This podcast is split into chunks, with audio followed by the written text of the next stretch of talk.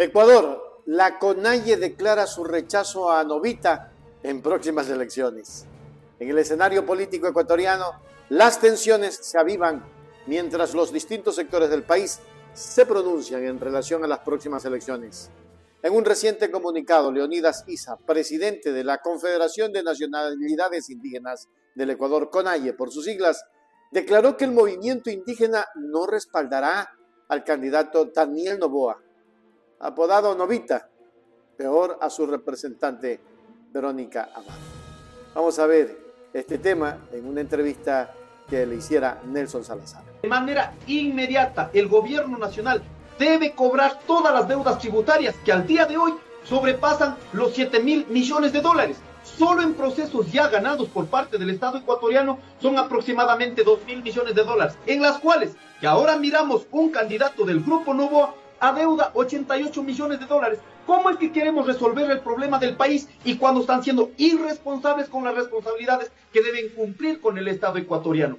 Además de eso, demandamos también que los trabajadores en este momento en las empresas que están prácticamente están siendo tratados como esclavos, deben garantizar los derechos de los trabajadores. El tema del IES no se permita privatizarla.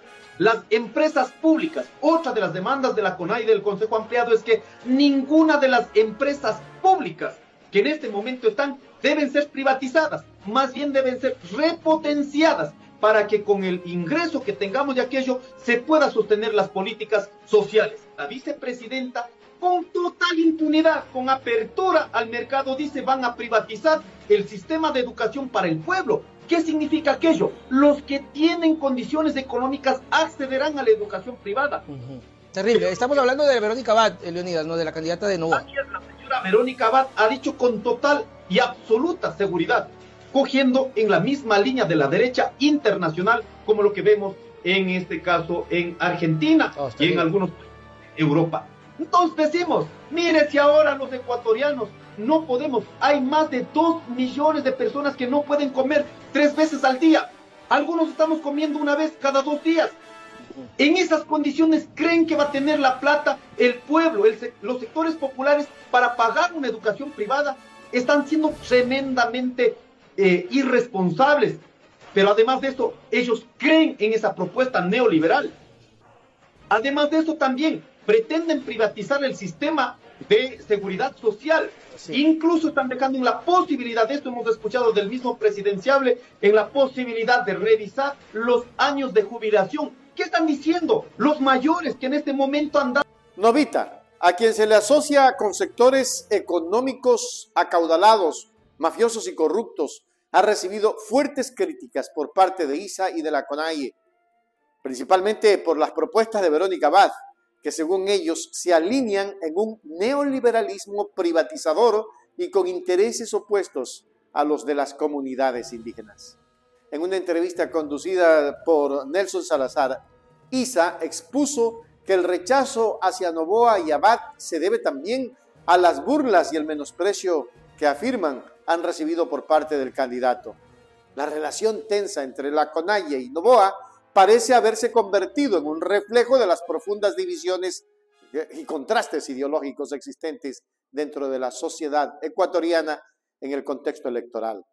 La CONAIE, como principal referente del movimiento indígena en Ecuador, ha sido históricamente una voz influyente en la política nacional y su decisión de no apoyar a Novita podría tener repercusiones significativas en el desarrollo de las elecciones. Los comentarios y posturas de ISA resaltan una preocupación evidente por las propuestas de privatización y neoliberalismo que consideran podrían afectar de manera directa a las comunidades indígenas y a los sectores más vulnerables de la sociedad.